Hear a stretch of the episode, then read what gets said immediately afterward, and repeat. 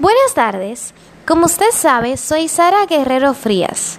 En esta tarde vengo a explicarle mi podcast correspondiente al primer proyecto de matemáticas de la primera quincena del cuadernillo número 5. Mi situación es la siguiente. Sara Guerrero, es decir, yo, compré en la tienda Rosa Mueble una cama y el impuesto al valor agregado a la compra del mueble es de un 18%. ¿Cuánto pagaré en total si el mueble cuesta 20.995 más el 18%? Es muy fácil. Lo que tengo que hacer es multiplicar el 18% por el valor que dice 20.995 por 0.18. El valor de ese por ciento que le voy a agregar es de 3.779.1.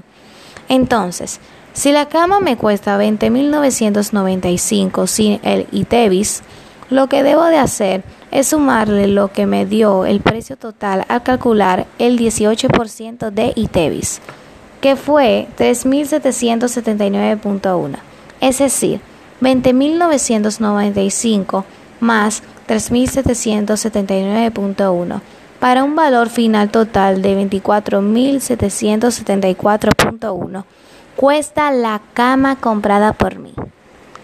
El impuesto al valor agregado a la compra de muebles es de un 18%.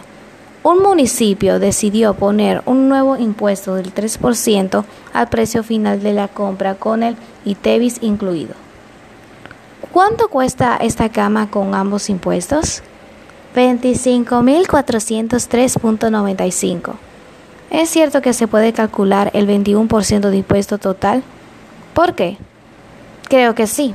En el caso de ese municipio que le agregó un 3% al precio, al precio final de la compra con el ITEVIS incluido, creo que en otros casos también, como es el caso de los restaurantes, que le agregan el por ciento de la propina en la cuenta total. ¿Qué porcentaje es para ambos impuestos? Un 18% y un 21%. ¿Por qué elegiste esta forma de resolución? Porque es una forma en la cual está involucrado el ITEVIS.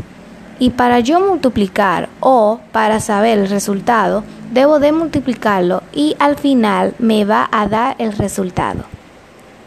¿Qué cálculos es necesario hacer para tomar una decisión? Lo que hice anteriormente procedo a buscar el valor. Luego multiplico ese valor y el total que me dé entre el valor que cuesta sin el ITEVIS, ese artículo se lo voy a agregar al valor. Es decir, el valor o el resultado del ITEVIS más el valor que cuesta dicho artículo me va a dar un valor total que es lo que cuesta al final o lo que debo de pagar por esa cama que yo he comprado. ¿En qué basas tus decisiones? Baso mis decisiones en lo que yo anteriormente le he expuesto, ya que he buscado diversas soluciones para llegar a la conclusión y saber cuál es el precio total que debo pagar por esa cama que he comprado. Espero que esté bien mi, mi podcast. Gracias por su atención.